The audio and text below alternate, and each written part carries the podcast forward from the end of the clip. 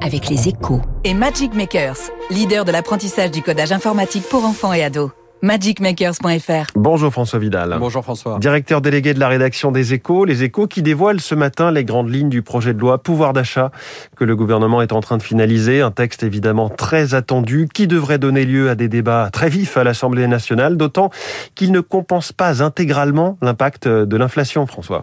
Oui, si l'on cumule les mesures qui seront annoncées dans les prochains jours et celles prises jusque-là, comme la ristourne à la pompe ou le bouclier tarifaire sur l'électricité, le recul du pouvoir d'achat des Français devrait se limiter à 1% sur l'année en cours selon l'INSEE. Alors, c'est vrai que ce repli serait une première depuis 2013, hein, mais, son très faible niveau constituerait une véritable performance quand on sait que l'envolée des prix devrait tutoyer les 7% à la rentrée.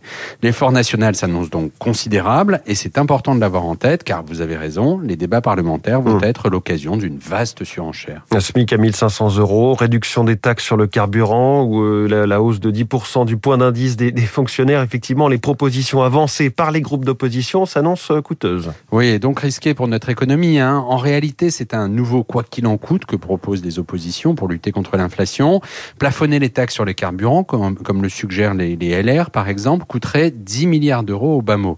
Pas sûr que l'État, dont les comptes sont largement dans le rouge, en ait les moyens au moment où les taux d'intérêt remontent. De la même manière, un relèvement massif du SMIC pourrait être dévastateur pour la compétitivité de nombreuses entreprises, en particulier pour les plus petites. Alors, je sais bien que les Français ne sont pas tous égaux face à l'inflation, hein, et il faudra sans doute ajuster les mesures envisagées par le gouvernement pour tenir compte de ces différences, mais on aurait tort de chercher à effacer complètement l'impact de la hausse des prix pour tous et de manière indifférenciée. Ah, ce que prépare le gouvernement sur le pouvoir d'achat, c'est donc à lire ce matin dans Les Échos, votre journal, mais aussi sur euh, leséchos.fr. Merci François Vidal.